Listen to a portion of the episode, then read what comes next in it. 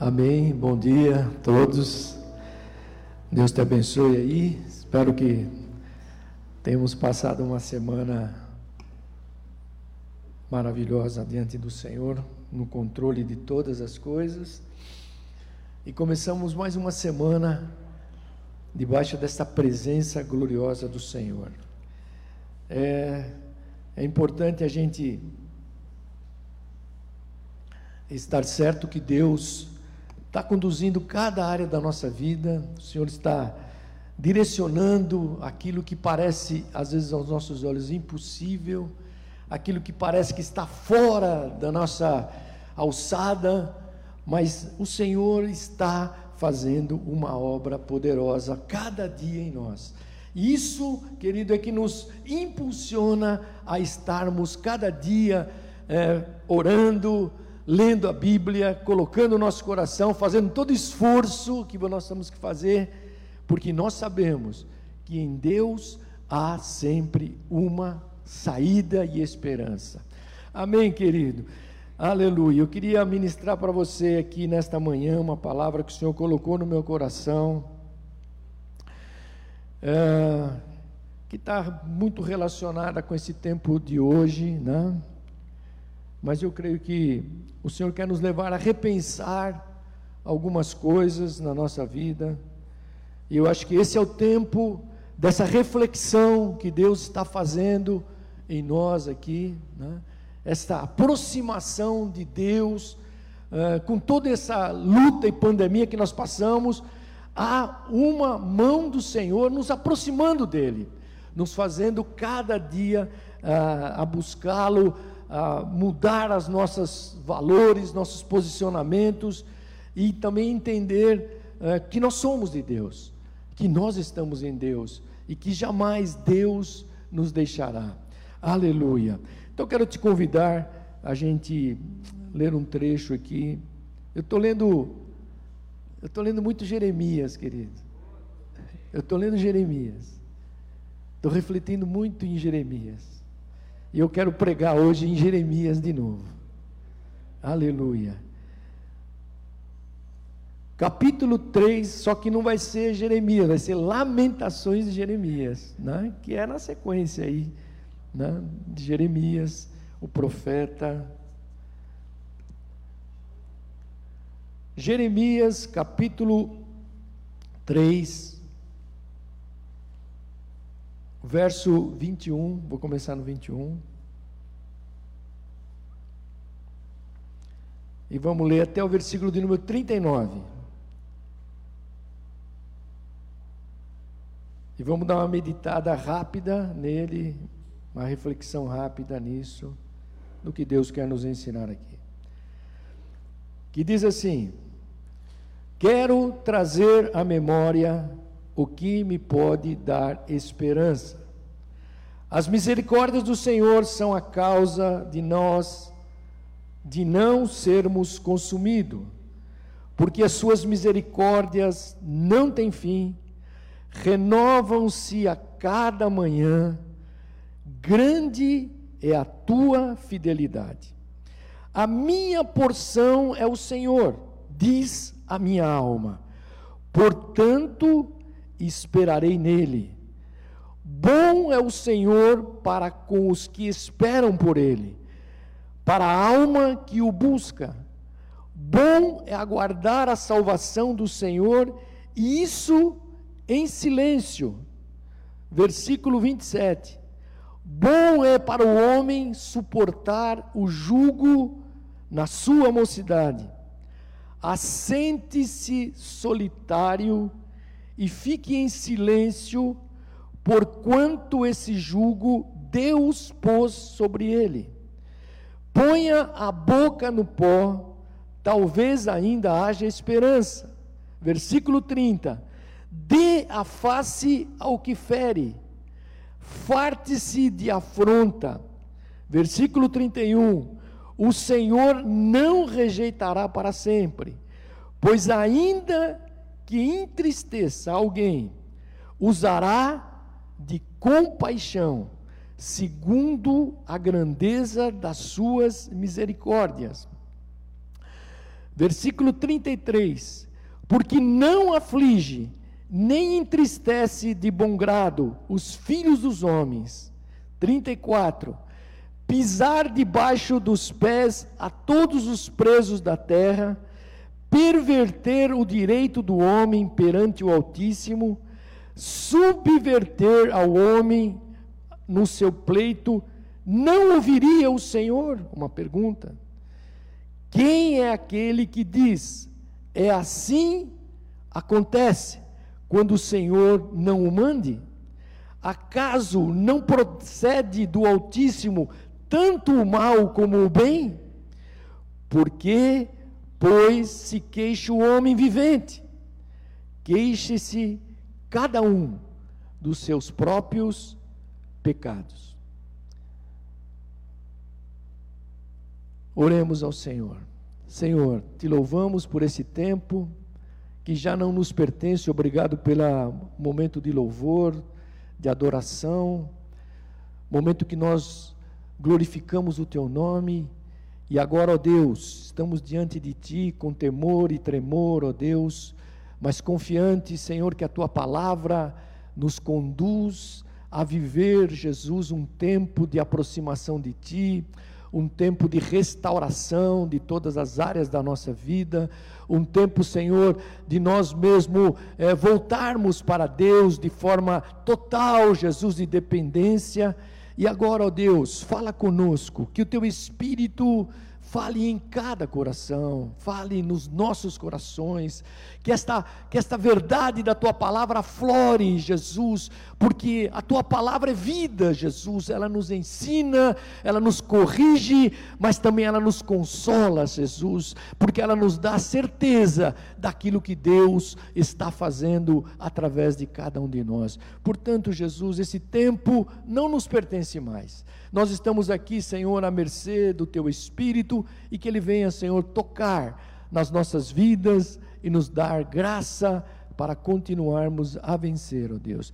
Te agradecemos por esse tempo, Jesus, no nome de Jesus. Amém. Glória a Deus. Bom, querido, vamos pensar um pouquinho aqui nesse, nesses versículos. É, a gente tem que começar a pensar aqui, querido, que a vida ela ela acontece e ela está acontecendo e hoje nós já estamos muito certo daquilo que há uma grande guerra. Há uma grande guerra instalada, né? Há muitos conflitos que vão entrando na nossa vida, mesmo nós que conhecemos a Deus mesmo nós que já temos uma caminhada com Deus, tivemos uma experiência com Deus. E esse, esse, a vida ela vai, vai tomando proporções é, de uma grande batalha? Né? não é entre pessoas, mas entre o sistema que vai tentando roubar da nossa vida essa comunhão com Deus, a esperança em Deus, a fé em Deus, o esfriamento desse amor que vai chegando paulatinamente em nossas vidas. Por quê, querido? Porque há dias que nós nos levantamos alegres, mas há dias também que nós nos levantamos tristes. Isso passa com qualquer um de nós. É, há dias que nós estamos cheios de esperança, mas também há dias que nós estamos desesperançados. E não é porque nós estamos na igreja, somos melhor do que. Não, nós estamos no mundo desta batalha. Você já reparou que tem dias que você se levanta com uma fé incrível e, está lá em cima, você sai dizendo: Ó oh, Senhor, vou vencer todas as coisas. A gente sai, mas outros dias nós nos sentimos derrotados perdemos, parece que Deus está tão longe e nós estamos aqui jogados ao léu. É porque nós estamos numa grande batalha, querido. Aleluia. Há dias de luz, mas também há dias de trevas. E esse é um dos tempos que nós estamos vivendo. E essa ambiguidade desse conflito que está sobre nós, querido, ele se instala em nós. E muitas vezes nós perdemos a esperança de caminhar para frente, de enxergar todas as coisas. E eu li esse texto com você para pensar um pouco sobre isso. O profeta Jeremias, se você ler esse capítulo todo, e nós não vamos ler aqui, mas se você começar lá do versículo 1, e vem com ele, e eu até recomendo que você leia. Jeremias um dia estava assim, querido. O profeta Jeremias estava assim, aflito, se você vai ver lá que ele fala: Olha, minha alma perdeu a esperança. Eu olho todas as coisas, me sinto sem força, estou esmagado, estou cansado, estou oprimido. Era o profeta de Deus. E quando ele olha para a nação, quando ele olha para aquele povo, eles estavam escravos, eles, eles haviam se afastado de Deus, aquele povo havia se afastado de Deus, e se você vê hoje, querido, há muitas coisas acontecendo. É, você vê os, o próprio STF é, proíbe agora Bíblias na, nas bibliotecas das, das, escolas. Não permite mais que é, se tenha um acesso que, que possam. Então há dias, querido, que o mundo está vivendo. É esses dias de Jeremias aqui. E eles haviam se afastado de Deus, eles haviam esfriado em relação a Deus, e o mundo caminha numa trajetória de esfriamento diante de Deus. Aleluia. E Jeremias, querido, quando você vai ler lá, Jeremias começou a se contaminar com isso. E é isso, querido, que, se você pensar aqui de uma forma bem atual, nós vamos nos contaminando com uma porção de coisa que vai chegando. De repente nós estamos achando que o governo é isso, que isso e aquilo, e que tantas coisas, e de repente nós estamos, até vi um irmão que falou, nós estamos que, falou até um palavrão, escreveu, e, ele é um, é um pastor. Eu falei, mas sabe por quê, querido? Porque a gente vai se contaminando nós vamos achando que não tem mais jeito. E é isso, e essa manhã eu quero falar para você que há uma esperança em Jesus Cristo que está sendo derramada sobre as nossas vidas, querido.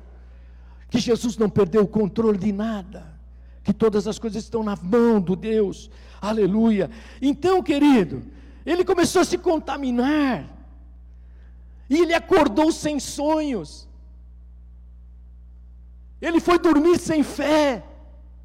E talvez ele levantou sem sonho. Os sentimentos de Jeremias, quando você vai lendo aqui, estavam como mortos. Ele diz: Ah, não tem mais jeito. Esse povo largou Deus. Olha o que está acontecendo. Eu mesmo, olha como é que eu estou. Não sei se você já fez essa, essa pergunta para você mesmo. Como é que eu estou? E a desesperança, querido, ela, ela é uma, uma posição cômoda. Sabe por quê? Aleluia. Porque toda vez que nós estamos desesperançados, nós perdemos a força de batalhar por fé. E é isso, querido, que o mundo, o sistema, vai imprimindo sobre a nossa vida é que a gente vai ficando é, meio acomodado, dizendo: olha, é assim mesmo as coisas, é, tudo vai, vai caminhar para isso. Querido, e nós vamos nos acomodando, nós não vamos assumindo as batalhas de fé que Deus quer trazer, entender que Deus está no controle de todas as coisas. E nós vamos perdendo isso. Então, mas só que aqui, eu, eu comecei no versículo 21, vamos voltar lá. Vamos voltar lá no 21. Jeremias percebe, querido, nesses dias, eu quero te falar para você, eu tenho sentido isso no meu coração, aleluia. O Espírito Santo de Deus vai te fazer perceber. Nesses dias, o Espírito Santo de Deus vai falar, não é com o pastor, não, não é com, é com você, comigo, pessoalmente. Ele vai fazer você perceber. E Neemias, Jeremias aqui, quando ele, quando ele olhou toda aquela coisa e começou a se contaminar, eh, diz que ele percebeu. E o versículo diz assim: Eu quero trazer a memória. Ele volta-se, aleluia. Ele confronta-se a si mesmo. E é isso, querido, que nesses dias Deus quer fazer, que nós nos confrontemos a nós mesmos. Aleluia. É, é, eu preciso tirar o lodo que às vezes fica impregnado na alma, e dizendo várias coisas, e ele vai impregnando a minha mente com pensamentos, com várias coisas, e a gente se levanta e diz: Olha, é verdade. Toda... Aí você liga lá a televisão, você liga a internet, e vem uma enxurrada de coisa na tua mente, e aquilo vai ficando ali impregnado. Só que Jeremias ele percebeu, ele diz aqui: ó, Quero trazer a memória o que me pode dar esperança? Querido, tem coisa que não é a igreja que vai imprimir sobre nós. Eu comecei a pensar nisso. Ele diz assim: Eu não permitirei que a minha mente, é isso que ele está dizendo, seja um baú de recordações. E eu fique só olhando para o passado, olhando todas as coisas e não ver saída. Jeremias está dizendo: Eu não vou permitir que isso aconteça comigo. Aleluia, querido. Porque toda vez que a gente começa a, permitir que a, a mente fique desesperançada, entra amargura no nosso coração, entra dor no nosso coração, entra prisão no nosso coração, nós vamos paralisando as nossas conquistas, nós vamos deixando para trás várias coisas, e Deus quer levantar nesses dias, não a placa de uma igreja, mas Deus quer levantar o seu povo, aleluia, a sua igreja, a sua igreja não tem placa, aleluia, a sua igreja é o corpo de Cristo sobre a terra. É isso, querido. Então, quando você vai lendo aqui, você vai percebendo, querido, que a memória de Jeremias estava, vamos dizer assim, se exercitando a lembrar do trágico. E a gente às vezes fica assim, com a memória exercitando só no trágico, né? Uh, e a gente recorre ao passado. Normalmente a nossa memória não vai para o futuro, ela vai para o passado sempre. E aí você fala, ah, já passei isso, passei aquilo, e é humilhante. E a gente começa a viver o ciclo da amargura. Nós começamos, aleluia, a viver é, em nós mesmos. Mas você vê que Jeremias estava vivendo assim, e ele diz: Chega, quero, eu quero. Ele diz assim: Eu quero trazer a memória. Então, está dizendo: Chega, não vou viver mais assim. Não vou viver mais assim. Então, e ele enumera aqui, que é isso que eu quero falar com você hoje aqui. O que, que nós vamos fazer, querido? O que, que eu preciso trazer para a minha memória, para a minha vida? Aleluia. A fim de que elas possam gerar em mim esperança. E Jeremias enumera algumas coisas aqui que nós vamos ver agora. Aleluia. Primeira, versículo 22 e 23. Vamos na sequência aí, bem rapidinho. Não vou passar do horário, pode ficar tranquilo. A primeira coisa que Jeremias traz à memória, qual é? Versículo 22. Deus é misericordioso. Deus é misericordioso. Aleluia. Ele diz aqui, ó: as misericórdias do Senhor são as causas de nós não sermos consumidos. Aleluia. E ele diz assim: porque as suas misericórdias não têm fim e renovam-se a cada manhã, porque grande é a sua fidelidade. Então, querido, olha, a primeira coisa que você e eu temos que ter em relação a Deus é que Ele é um Deus misericordioso e que Ele renova todas as coisas. Todas. Aleluia. Mas Ele não as renova de ano em ano. Mas Ele diz o que? São novas a cada manhã. Aleluia. Amanhã haverá misericórdias novas de Deus sobre nós. Aleluia! Sabe, sabe, querido, eh, e elas são o que? Inesgotáveis. Porque ele diz assim: as misericórdias não têm fim. Então, querido, nós somos alvo do amor de Deus. Misericórdia é Deus unicamente nos dá pelo seu favor. Nós não merecemos nada. Nós olhamos para nós mesmos, não temos nenhuma condição de recebê-las.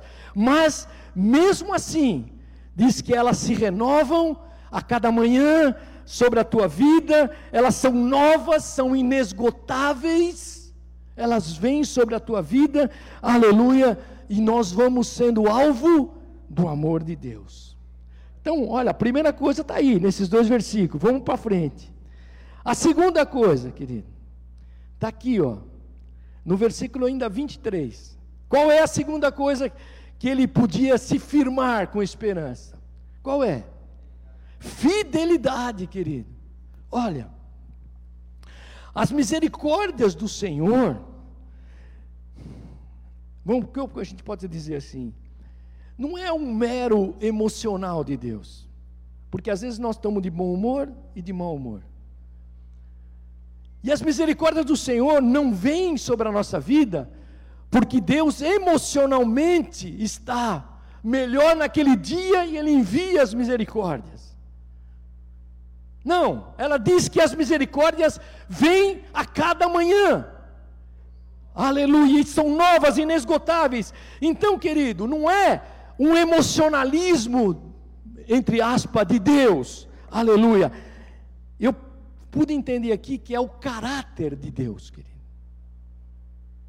O caráter de Deus, e é isso que você, é isso que te dá esperança, querido. Lá em 2 Timóteo, eu até marquei esse versículo aqui que eu achei interessante.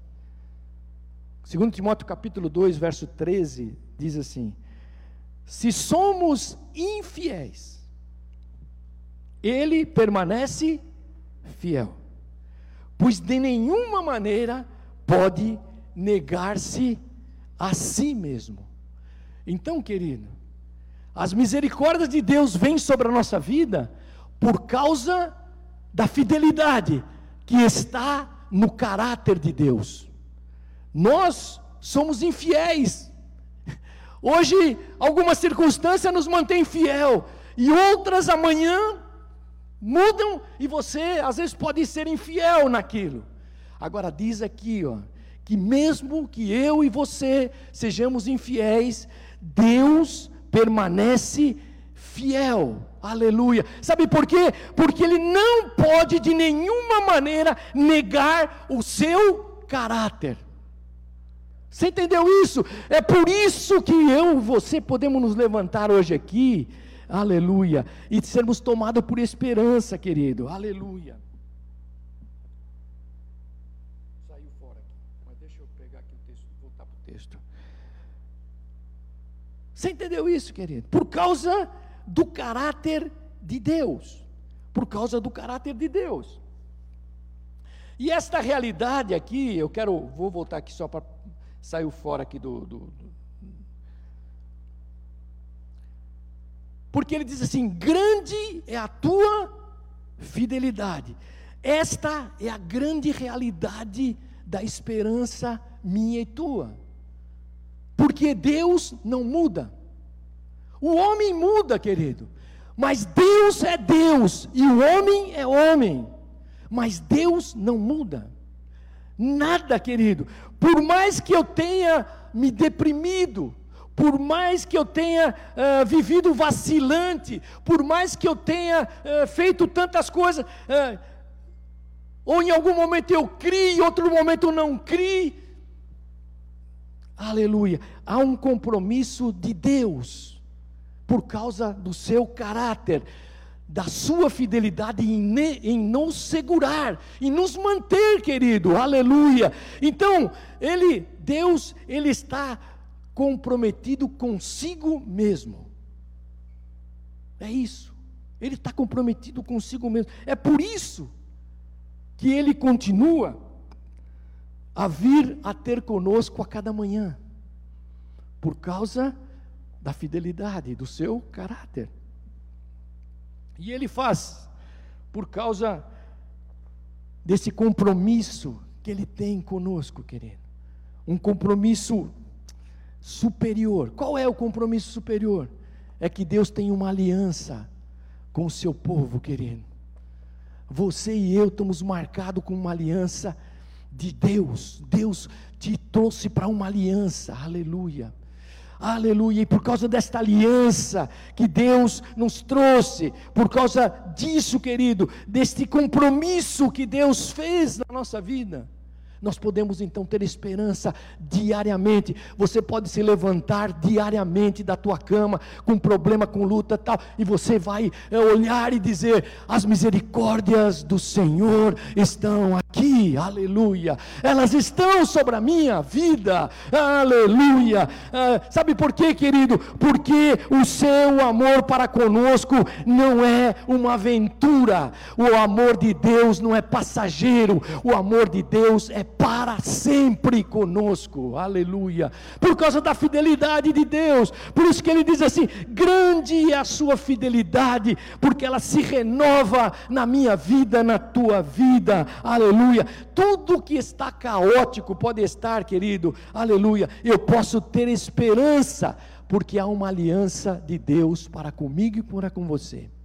Às vezes, às vezes as pessoas elas erram e carregam uma série de culpas e ficam remoendo aquilo, dizendo: Ah, agora estou afastado. E às vezes a religião te afasta de Deus, mas sabe o que Deus está dizendo? Eu quero te trazer perto de mim, eu quero te trazer aqui, aleluia, porque eu te amei, eu te amo, eu estou com você. Por isso eu não tenho nenhuma dúvida, querido, é que nesses tempos Deus quer te dar e renovar em esperança, aleluia. Deus quer fazer com você, com a tua família, com tuas coisas, com tudo tudo que você tem, Deus quer fazer você ter esperança. Aleluia. Que você não possa perder isso, nem eu, nem você. Mas vamos lá na sequência aqui, ó. Outra coisa, puxa, mas só sai fora aqui. Mas vamos dar jeito. Versículo 26. A terceira coisa que eu entendi nesse texto aqui, a primeira é que Deus é misericordioso. A segunda é que a fidelidade de Deus não muda, ela vai ser sempre na tua vida. A terceira coisa está aqui, ó, no versículo 26. Diz aqui, ó. Vamos ler o 25 também. Bom é o Senhor para com os que esperam por Ele, para a alma que o busca.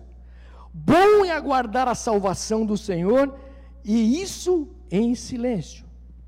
Olha, querido, Jeremias descobriu que por mais que os anos tivessem passado, e eles estavam passando, aleluia, e ele não tivesse visto todo o livramento ainda que Deus estava fazendo e que Deus faria, aleluia, valeria a pena esperar no Senhor.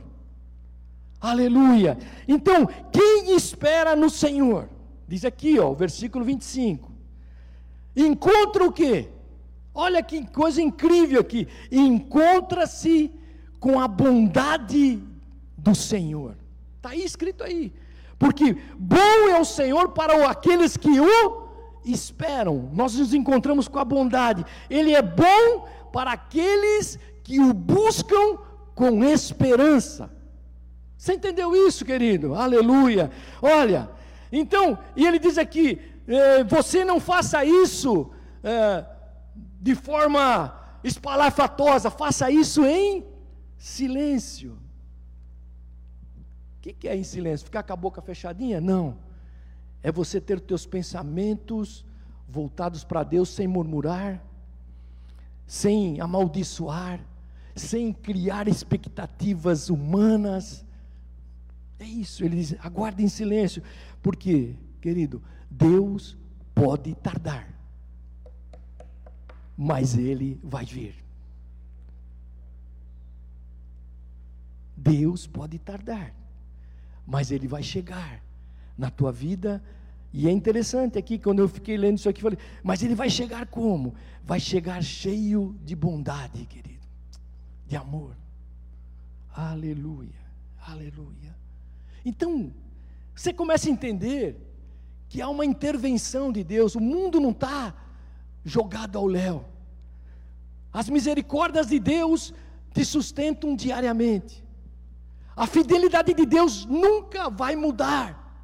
Então isso te dá esperança, querido. Aleluia. E depois, Jeremias começa a ampliar isso, ele diz: agora Deus vai fazer uma intervenção, e Ele vai intervir, e porque Ele diz assim: quando nós esperamos, quando nós estamos, não pense, nós estamos orando e já faz mais de um ano, aí você fala, puxa, mas algumas coisas aconteceram, outras não, e você mesmo na tua vida pessoal, você ora, você cria planos, fala, alguns deram certo, outros não, mas ele está dizendo aqui, ó, Deus vai intervir, aleluia, porque o final de tudo isso, a bondade de Deus vai ser derramada para cada um de nós, aleluia. Eu vou, vou rápido aqui para terminar. Olha o versículo 27. Então você viu aí misericórdia, fidelidade e a intervenção de Deus. Agora, olha, olha como ele muda. É aqui, que, é aqui que é uma chave de Deus, querido. Ele diz aqui, ó, versículo 27. Bom é para o homem suportar o jugo da sua mocidade assente-se solitário e fique em silêncio. Porquanto esse jugo Deus pôs sobre ele. E o versículo 29: Põe a boca no pó, talvez haja esperança. Agora, olha, olha, olha a mudança que Jeremias faz. Ele fala: Olha, as misericórdias do Senhor vão estar. A fidelidade de Deus vai mantê-las, porque Ele não muda. E Deus vai intervir. E a primeira coisa que Deus vai intervir é no meu caráter. Todas as circunstâncias, querido, da nossa vida, todas, elas têm uma ação restauradora de Deus. Todas. E eu fui, fiquei pensando, falei, Senhor, mas às vezes até as coisas mais difíceis. Por quê, querido? E aí eu fui entender o que Jeremias está dizendo aqui. Porque ela, é, quando as circunstâncias difíceis chegam na nossa vida, é para nos despertar, querido. Quando nós passamos por período, períodos aparentemente tranquilos na nossa vida, a nossa alma se engana muitas vezes. E às vezes tem aquele chavão crentez que diz assim: olha, se está dando errado na tua vida é porque você, você, é um grande pecador, você é um homem que Deus te abominou. Mentira, querido, mentira, porque Deus está trabalhando em cada circunstância no meu caráter, querido, aleluia, na minha vida, Ele está me despertando para Ele. Querido, porque a natureza humana, cada um de nós aqui, quando a gente está muito, muito debaixo de conforto prolongado, parece quase sempre, quase sempre, nos faz esquecer de Deus. Eu lembro um irmão que a gente orou, ele tinha uma grande empresa, quando eu estava numa outra igreja. Ele tinha uma grande empresa. Ele perdeu tudo. Era um cara que tinha uma vida estável, maravilhosa. Incrível. E ele perdeu tudo, querido. Ele perdeu tudo. E quando ele tinha aquela vida estável, ele era um crente, ele era um, ele gostava de Deus, mas não era tanto assim. E ele se esfriou em alguns momentos. E de repente, Ele perdeu tudo aquilo. Mas, e ele se volta para Deus, querido. E ele se volta, eu lembro até hoje, ele se volta para Deus do zero mesmo. Só que Deus levantou ele e deu o dobro para ele, querido. Deu o dobro. E eu lembro que todas as vezes que a gente conversava, a gente podia falar: olha, não se esqueça de Deus. Nunca se esqueça de Deus.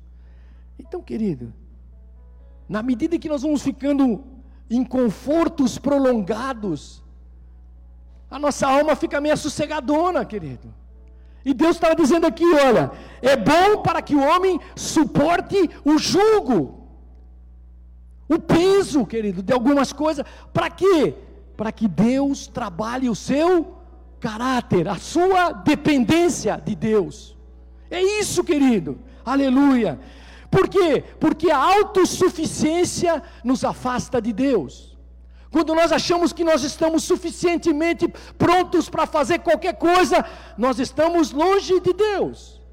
Porque todas as coisas, ele diz assim: olha, e aqui o versículo que eu estou lendo aqui: assente-se solitário, porquanto esse jugo Deus pôs sobre ele. E é aqui que fica um pontão de interrogação na nossa vida. Aleluia. É Deus que coloca algumas situações sobre a nossa vida. Você lembra de Jonas? Rápido aqui. Jonas, Deus, vai lá em Nínive e pregue para aquele povo. E ele pega, você sabe a história, vai para o outro lado. E quando ele estava lá no ventre do peixe, ele ora a Deus: Senhor, será que eu verei a salvação? Aleluia. Ele, ele volta para a suficiência total de Deus. E quando ele ora, aquele peixe o joga de novo aonde? Lá em Nínive. E ele prega, e aquelas 120 mil pessoas são alcançadas por Jesus. Sabe, querido, Deus está conduzindo a minha vida, a tua vida. Não tenha nenhum medo. Talvez você está passando por isso, por aquilo, pontualmente na tua vida. Eu já passei por algumas situações, achava que não teria mais jeito, mas de repente, querido, aleluia, Deus pontua diferente, diz: Olha, você está passando por isso, recompõe novamente a tua vida, comece a enxergar diferente, comece a depender dEle, tenha esperança nos propósitos de Deus, na situação e tire proveito delas. Tire proveito delas, por quê, querido? Aleluia, porque o resultado final é que a esperança de Deus vai triunfar sobre as nossas vidas. A esperança de Deus vai triunfar sobre a nossa vida, porque Deus trabalhou o nosso caráter. Sabe por quê? Porque Deus quer você junto dele, querido. Deus não quer que nós vivamos separadamente dele. Aleluia. Mais cinco minutos. Aí ele diz aqui: põe a boca no pó. Sabe o que significa isso, querido? É dependência total de Deus. As nossas orações não são mais maquinadas. A nossa relação com Deus não é vir aqui na igreja, sentar aqui dizer, oh Senhor, que benção, tocar, cantar. Acabou isso, querido. Ele diz: põe a, põe a mão, põe a boca no pó. Quer dizer, vá ao fundo do poço e, se, e diga: Senhor, eu entrego tudo. É isso. Eu entrego tudo. Porque ele diz assim: se você fizer isso e eu fizer, haverá esperança.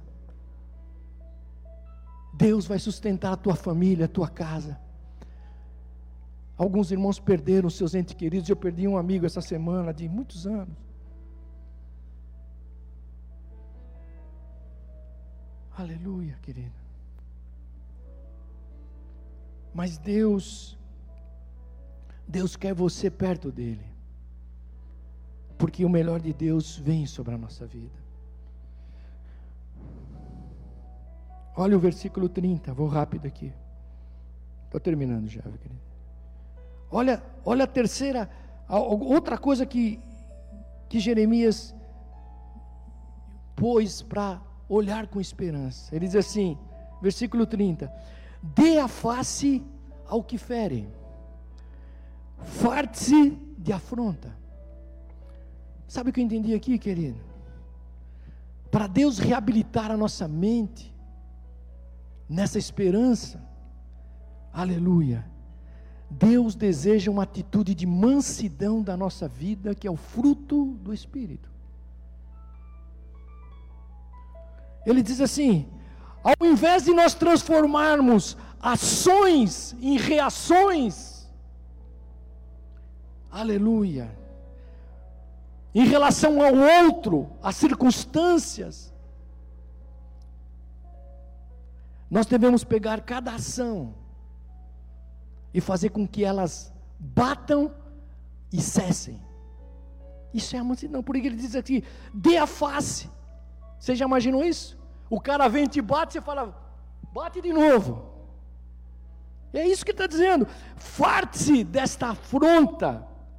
Sabe por quê? Diz aqui, ó, versículo 31: O Senhor não rejeitará para sempre. Aleluia, querido, aleluia. Sabe, o ciclo da violência, e aqui você tá, nós estamos vendo no mundo, querido. Um cara fala uma coisa, outro fala outra. De repente as coisas estão fugindo do controle. Sabe por quê? Porque um bate e o outro bate. E Deus está dizendo assim: olha, a esperança ela está quando nós entendemos que as ações que estão acontecendo, elas estão debaixo de uma reação de mansidão que vem do Senhor para nós. Aleluia. Então nós quebramos esse ciclo, esse ciclo que tenta no, no bater levar e bater. Nós quebramos esse ciclo. E Jeremias está dizendo: a esperança está baseada nisso, nessa mansidão. Vamos para frente. Versículo 32. Olha o que diz aí. Vamos ler. Pois ainda que entristeça alguém, usará de compaixão segundo a grandeza das suas misericórdias. Porque não aflige nem entristece de bom grado os filhos dos homens pisar debaixo dos pés a todos os presos da terra, perverter o direito do homem perante o Altíssimo e subverter ao homem no seu pleito, não ouviria o Senhor. Aleluia. Olha o que, que eu entendi aqui. E ele está aqui, ele começa falando exatamente no, come, no comecinho do versículo 32. Deus usará para te dar esperança de compaixão compaixão, querido. Aleluia. A compaixão, a misericórdia, é uma, é uma reação real e única de Deus ao nosso favor. Não, não temos interferência nenhuma. Deus resolveu jogar a misericórdia na tua vida e Ele vai fazê-lo pela fidelidade que nós já vimos aqui. Mas a compaixão, querido, aleluia, é um sentimento para o qual é, a tragédia pessoal que o outro está sentindo, que aquele que está passando, aleluia, sofrendo, cria um desejo de nós cuidarmos dela. E é isso. Então, Deus restaura a esperança na nossa vida quando eu entendo e creio na compaixão, querido. É isso. Essa esperança só vem quando dentro de mim nasce essa compaixão próximo. Aleluia. É mais que misericórdia, porque a misericórdia vem de Deus diretamente para mim e para a tua vida diariamente. E o versículo que vai seguindo aqui, ele diz assim: Aleluia, o versículo 33. Porque ele não aflige nem entristece de bom grado. Aleluia. Ele, Deus não tem interesse, querido, em nos ver arrasados. É isso. Jeremias começou a ter esperança. Deus não tem interesse de nos ver encurvados na vida, passando dificuldades enormes. Deus não tem interesse. Aleluia. Mas o versículo 34 diz assim: pisar debaixo dos pés a todos os presos da terra, perverter o direito do homem perante o Altíssimo. Querido, a compaixão nos faz ter esse olhar, esse olhar das injustiças, dos presos, dos que estão em grande dificuldade, onde os direitos estão sendo é, cerceados, onde você olha aquele que tem mais posse parece que tem mais saída do que aquele que não tem. Você entendeu isso, querido? E diz aqui: Deus, Deus, Deus, aleluia, não tem prazer nisso. É isso, querido. Aleluia. Deus não tem, nas mãos de Deus, eu entendi aqui, que estão todos aqueles que estão presos. Por isso, quando nós oramos aqui, por isso que Ele está falando, você exercite a compaixão, ore, porque as portas das prisões serão abertas não é para aquele que, que não que está passando, não é essa prisão física só, querido. Essa prisão emocional que as vidas e as pessoas estão passando. E ele diz: Deus, ele se compadece daqueles que estão presos, daqueles que estão com seus direitos é, subvertidos, injustiçados. Deus se compadece, Deus tem compaixão. Então, quando Deus nos dá isso, a esperança nasce em cima desta compaixão, querido. Aleluia, aleluia. Sabe por quê, querido? Porque Ele é o Emanuel, é o Deus conosco. Deus é justo. Deus é justo, querido. Não há injustiça em Deus. Porque ele termina aqui o versículo que eu li aqui, o 36. Não viria o Senhor tudo isso? Será que Deus, será que Deus tapou os olhos e não está vendo? Querido, se levante em esperança, querido, nesta manhã. Aleluia. A lembrança não é algo impessoal que Deus está dizendo aqui não é algo frio, que Deus está dizendo: olha, joguei esse povo lá, agora deixa se virar. Não, querido, a nossa relação com Deus ah, é, é de alguém que Deus avalia, que Deus mede, que Deus está atento em cada detalhe, Deus está atento em todas as situações das nossas vidas, aleluia. Para quê? Para que nós possamos é, entender o que é a esperança em Deus, quem é o Deus que te está dando esperança nesta manhã. Por isso que ele diz: traga a memória o que te traz esperança, aleluia. Ele olha para a nossa impotente vida, querido, e nos faz lembrar e nos traz esperança. Deus fará justiça. Na hora própria. Não exercite a tua própria justiça. Há uma justa intervenção de Deus sobre todas as coisas. Ponha esperança, confie em Deus, porque Deus está agindo. Vou terminar aqui, querido. Os últimos três versículos. Vou terminar para orar. Ele nos leva para esse ponto final desse capítulo, e tem mais coisas para frente. Ele diz assim: quem, versículo 37, quem é aquele que diz, e assim acontece, quando o Senhor não o mande? Acaso não procede do Altíssimo tanto o mal como o bem?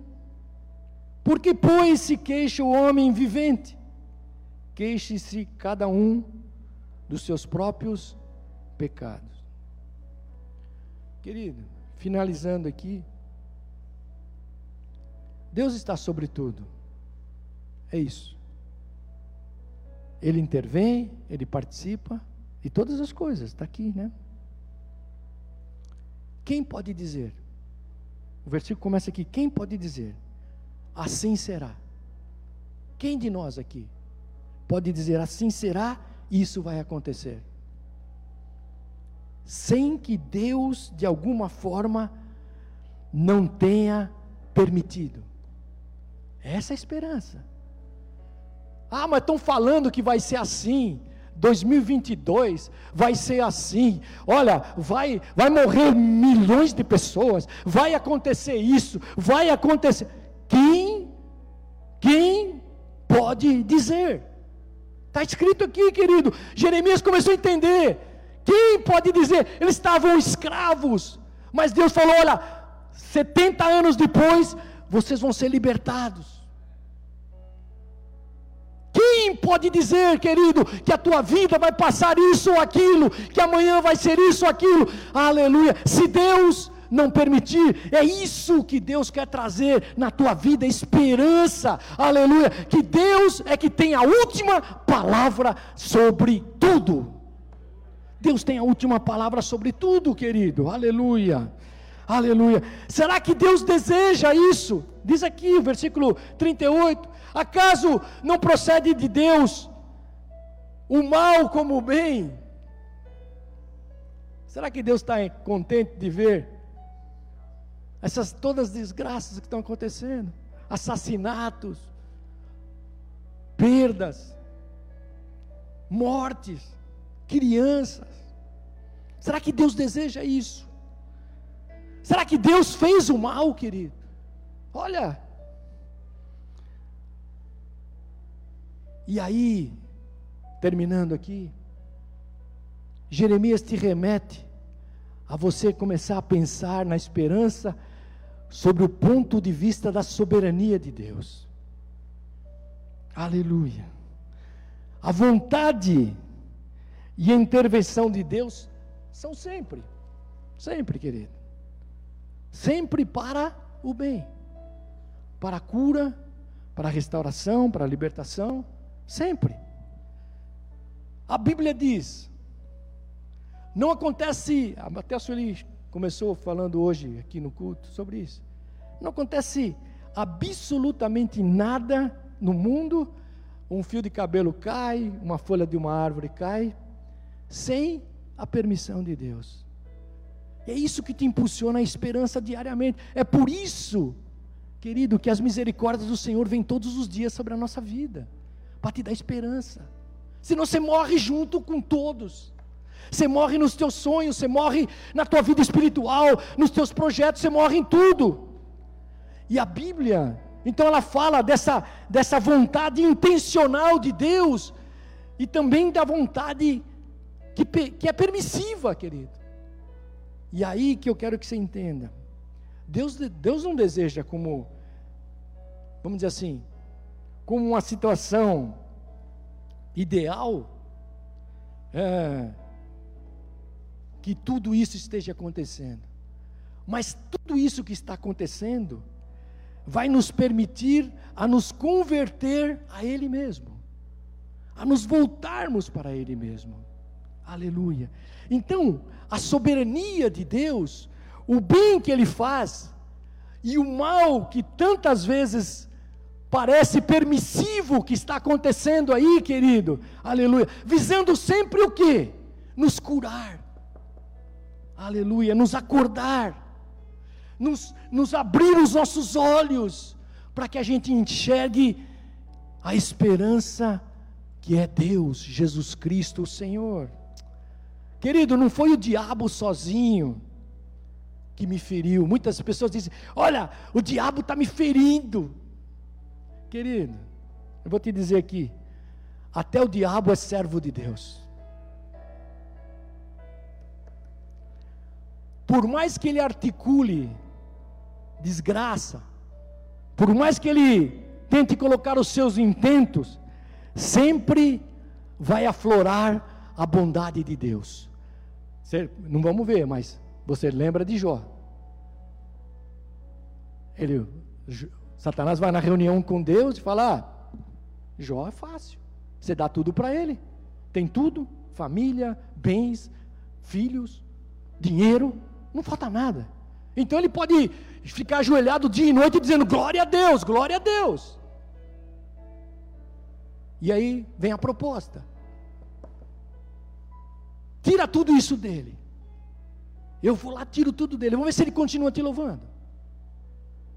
Querido, para a gente entender isso aqui, aleluia, é que tudo está nas mãos de Deus. Cria esperança hoje. Não tem demônio, não tem Satanás nenhum que possa te tirar das mãos de Deus, querido. Aleluia. Aleluia. Então, ele diz assim: olha, toda vez que tudo isso estiver acontecendo, você vai ver a bondade de Deus. Aleluia. Porque quando você termina a história de Jó, Satanás foi lá, feriu, deu, fez tudo. Você lembra? Não vou nem contar a história aqui. Perdeu tudo. Mas só que quando chega no final do capítulo 42 de Jó, diz que Deus restaurou o dobro de tudo. Sabe o que é isso? Mesmo que Satanás tenha feito qualquer coisa, a bondade de Deus é maior. Mesmo que nós estejamos passando agora, esse momento, sabe o que vai acontecer? A tua esperança vai estar cada dia debaixo desse amor poderoso do Senhor sobre a tua vida. Aleluia. E ele termina aqui, ó. Por que, pois, se queixa o homem vivente? Não é o homem morto, é o homem vivo. Ele está falando aqui, o homem vivente, não é o homem morto.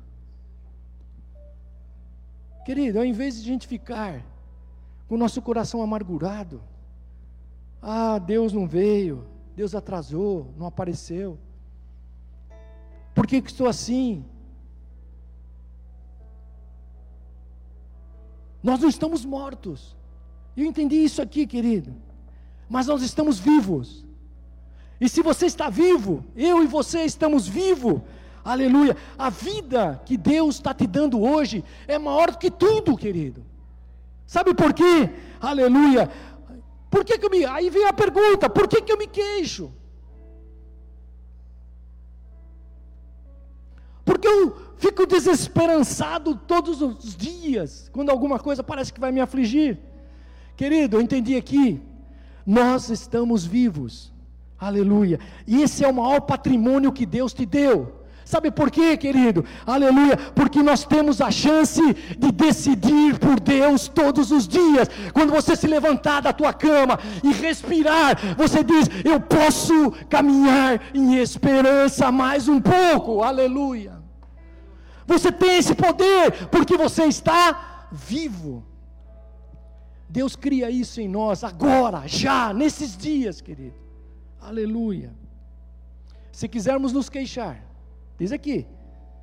Jeremias termina o último versículo que eu li. Queixe, queixe-se das nossas incoerências, dos nossos pecados, dos nossos erros mas nós não podemos viver sem esperança, querido. Deus fará isso diariamente na tua vida, em nome de Jesus. Vamos orar, Deus. Traga memória hoje. Você que está aí ouvindo pela internet, traga a memória hoje. O que te pode dar esperança? Diga aí para você, para a tua alma. Eu quero trazer à memória o que me pode dar esperança. Aleluia. Aproveita a vida que Deus está te dando agora, hoje. Use-a, use essa vida da maneira mais digna possível que Deus te deu. Decida, viva em esperança. Aleluia porque Deus é misericordioso, fiel, vai intervir. Aleluia. Muda minha forma de pensar, meu caráter. E Ele é soberano, querido, para fazer mais de tudo o que você precisa hoje. Aleluia. Eu senti no meu coração de gente orar aqui. Mas não ore como você está acostumado, não, querido. Aleluia. Ore como uma oração de entrega hoje mesmo. Aleluia. Você está ouvindo aí pela internet, na tua casa, nós que estamos aqui. Faça uma oração hoje de entrega a Deus. Aleluia. A expectativa de Deus é essa em nós, meu querido. Porque a sua esperança está se renovando agora em você, em mim. Jesus, nesta manhã, ó Deus, o nosso coração está aberto diante de Ti, Jesus. Tu conheces o nosso levantar, o nosso deitar. A palavra nem chegou na nossa boca e tu já as conheces, Senhor. Tu sabes, nesta manhã, as lutas de cada um de nós, ó oh Deus. Tu sabes aquilo que está afligindo a alma, aquilo que está, Senhor, tentando roubar de nós, ó Deus, essa esperança infinita de misericórdia, de compaixão, Senhor, de intervenção sobre a nossa vida. E nesta manhã, Jesus, sonda o meu coração, sonda o meu coração, Senhor. Oh Deus, aquilo que, aleluia, que às vezes quer me roubar, oh Deus, Nesta manhã, Jesus, eu quero entregar a Ti. Não quero fechar os olhos para situações, porque elas estão aí, às vezes, porque essa, essa é a forma, Senhor, de Tu me aproximar de Ti, ó oh Deus. As batalhas me fazem mais forte, as batalhas me fazem enxergar quem é o Deus que nós servimos, um Deus fiel sobre todas as coisas. E nesta manhã, Jesus, vem, ó Deus, e alivia a carga, Senhor, emocional na vida daqueles que estão, Senhor, Jesus, sem força, que eles se levantem hoje, ó Deus, debaixo da tua palavra, e ela possa produzir, Jesus, na vida de cada um, ó Deus, a graça, o amor, ó Deus. Nós não estamos aqui por causa da igreja só, Senhor, nós estamos aqui porque tu és o Senhor das nossas vidas. Xerebai, Shoubanai, Xeremas. Oh Espírito Santo, traz, Senhor, esta palavra hoje no nosso, nosso coração, Senhor, e nos dá, Jesus, uma visão maior, ó Deus, de todas as coisas, porque Tu és o Senhor. Cura, Jesus, traz a cura hoje Visita aqueles que estão, Senhor, aleluia, necessitados hoje deste, desse renovar, Jesus, desse refrigério na alma. Só tu podes fazer, ó Deus. Entregamos nas tuas mãos e declaramos a tua soberania, Senhor, porque tu és Senhor das nossas vidas. É assim que nós oramos, ó Deus, em nome de Jesus.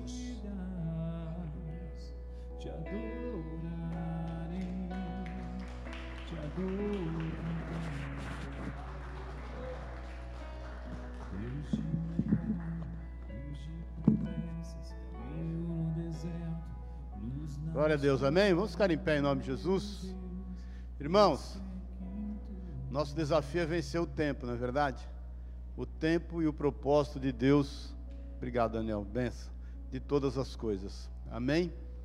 É, o Daniel estava pregando, eu, eu, eu, não pude deixar de me lembrar de Asa. Está lá em 2 Crônicas 16. Pai de Josafá. Asa foi, ele fez tudo o que era certo e correto diante do Senhor, no seu primeiro momento e, e a Bíblia diz que um grande exército dos etíopes vieram contra ele. E ele esperou em Deus, ele esperou o tempo de Deus, o Senhor o honrou. Depois de muitos anos, Baasa, que era rei de Israel, se levantou contra ele. Ao invés dele esperar em Deus, ele foi fazer um acordo com o exército da Síria. Ele comprou a paz através do exército da Síria. Ele pegou inclusive as, as coisas, os utensílios da casa do Senhor. Então, irmãos, eh, que nós estejamos orando para aguardarmos o tempo e o agir de Deus. Eu, eu, eu, tenho certeza que o Senhor trouxe essa palavra através da vida, através da vida de Daniel para as nossas vidas, para que a gente espere em Deus. Ore, querida. A gente tem vivido tempos turbulentos no mundo, e especificamente no Brasil, onde a situação tem aflorado na gente o sentimento de justiça, né? É, não precisa ser profeta, nem antropólogo, nem sociólogo para poder prever que tem doido por aí querendo fazer doideira. Tem outros adélios soltos por aí, né? Então, que a gente como igreja esteja orando e que a gente como cristãos possamos nos, nos realmente nos humilharmos debaixo da poderosa mão de Deus, como diz o apóstolo Pedro, para que Ele ao seu tempo nos exalte. Amém? Então, que o Senhor continue falando no teu coração, isso que o Senhor trouxe através da vida de Daniel, e que você busque o seu lugar em Deus. Busque o seu lugar em Deus. E espere, porque Deus não está morto, Deus está agindo e Ele vai cumprir o seu propósito. Amém? Na tua vida e através da tua vida. Pai querido, obrigado. Obrigado por esta palavra, obrigado pelo teu agir, obrigado pela tua direção. Nós entendemos que o Senhor, nesta manhã, mais uma vez, nos deu uma direção, a fim de esperarmos no Senhor o cumprimento de todas as coisas. Livra, Deus, esta nação, livra, Deus, o mundo daquilo que o tem assolado. Sabemos que tudo isso está na tua agenda.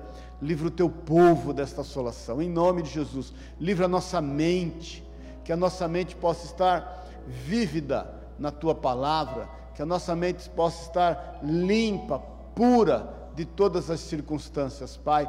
Que as circunstâncias não venham dirigir os nossos caminhos, mas a tua palavra venha dirigir os nossos passos e os nossos caminhos. É o que nós te pedimos em nome e na autoridade de Jesus. Nós ligamos na terra e nos céus e declaramos que nós nos humilhamos debaixo da Sua poderosa mão. Ela é poderosa, o Senhor sabe o que está fazendo, porque o Senhor, ao seu tempo, irá nos exaltar, em nome de Jesus, Senhor. Que o amor de Deus, o Pai, a graça eterna de Jesus Cristo, o nosso Deus amado, e que a unção, o poder, o consolo do Espírito de Deus te leve em paz, em nome de Jesus. Amém e amém. Amém? Deus te abençoe e te guarde. Semana que vem eu, eu retomo o, o, estudo de Colossenses, amém? Então, se você quiser já lendo, nós paramos em Colossenses 2,15. Semana que vem nós vamos meditar de Colossenses 2,16 a 23. Amém? E nós vamos depois terminar o livro de Colossenses em nome de Jesus. Dá um abraço teu irmão aí e em nome de Jesus manifesta teu amor aí para a honra e glória do Senhor. Beijos, querido. Paz do Senhor. Excelente semana em nome de Jesus.